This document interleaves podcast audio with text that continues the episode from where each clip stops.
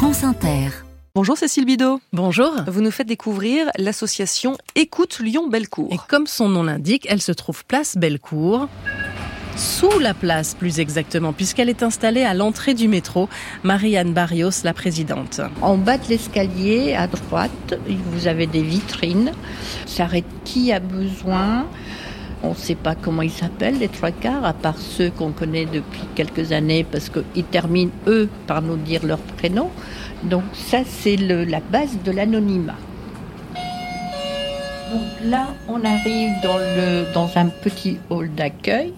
Et puis voilà, on a des, des, petits fauteuils, on a essayé de mettre des couleurs douces. Le salon où on écoute les personnes, ça pourrait être le salon chez nous. Il s'agit donc de séances d'écoute de 45 minutes. Les bénévoles ne donnent pas de conseils, ils sont juste, entre guillemets, une oreille attentive. Je vous écoute. Je viens pour la première fois. D'accord.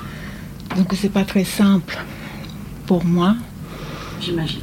Je suis tout oui. Avant de retourner dans la frénésie du métro, cette femme s'est sentie entendue. J'ai pu parler librement et ça m'a fait beaucoup avancer dans mes mots M-A-U-X.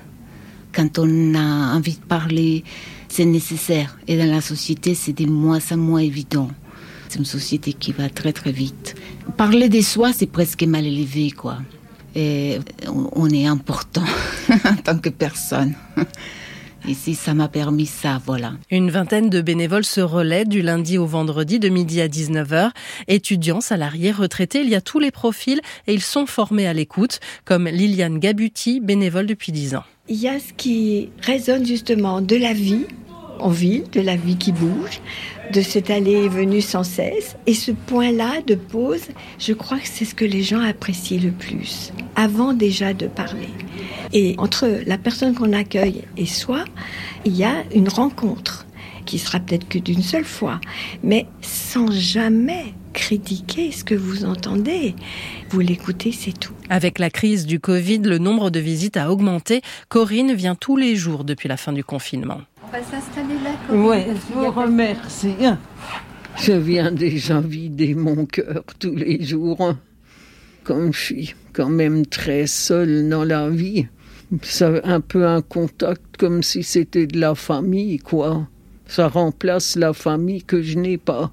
Il y a des fois, je sors euh, heureuse. L'an dernier, Écoute Lyon-Bellecour a accueilli 500 personnes. Ainsi se referme la semaine lyonnaise d'esprit d'initiative. Tous vos reportages, Cécile Bidot, sont en ligne sur franceinter.fr.